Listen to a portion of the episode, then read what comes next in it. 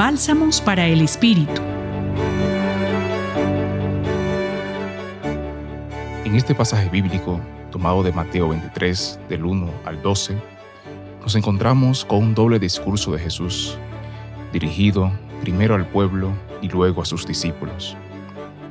Son palabras sabias, pero que al mismo tiempo interpelan nuestro modo de ser y de actuar.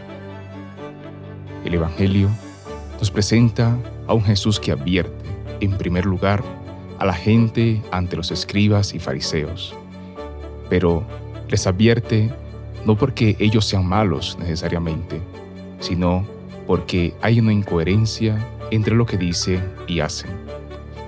Ellos buscan que la gente cumpla las enseñanzas de Moisés, las leyes al pie de la letra, pero ellos mismos no son capaces de hacerlo. Y de eso es que Jesús advierte a la gente, no sean hipócritas. No le pidamos cosas a los demás que nosotros mismos no podemos cumplir. Y esto aplica para nuestra vida en general. Muchas veces andamos exigiendo a los demás que sean de una manera u otra, cuando nosotros mismos no somos capaces de serlo antes.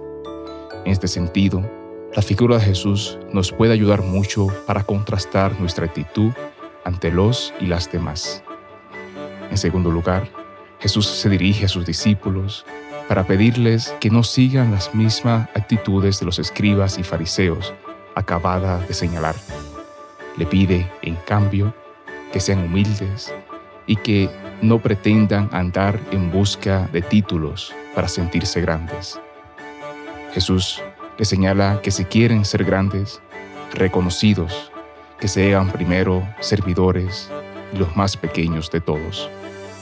Pregúntate un instante, ¿cuál es mi actitud ante la vida y las personas que me rodean? Pide al Señor que te ayude a parecerte más a Él y actuar más desde Él.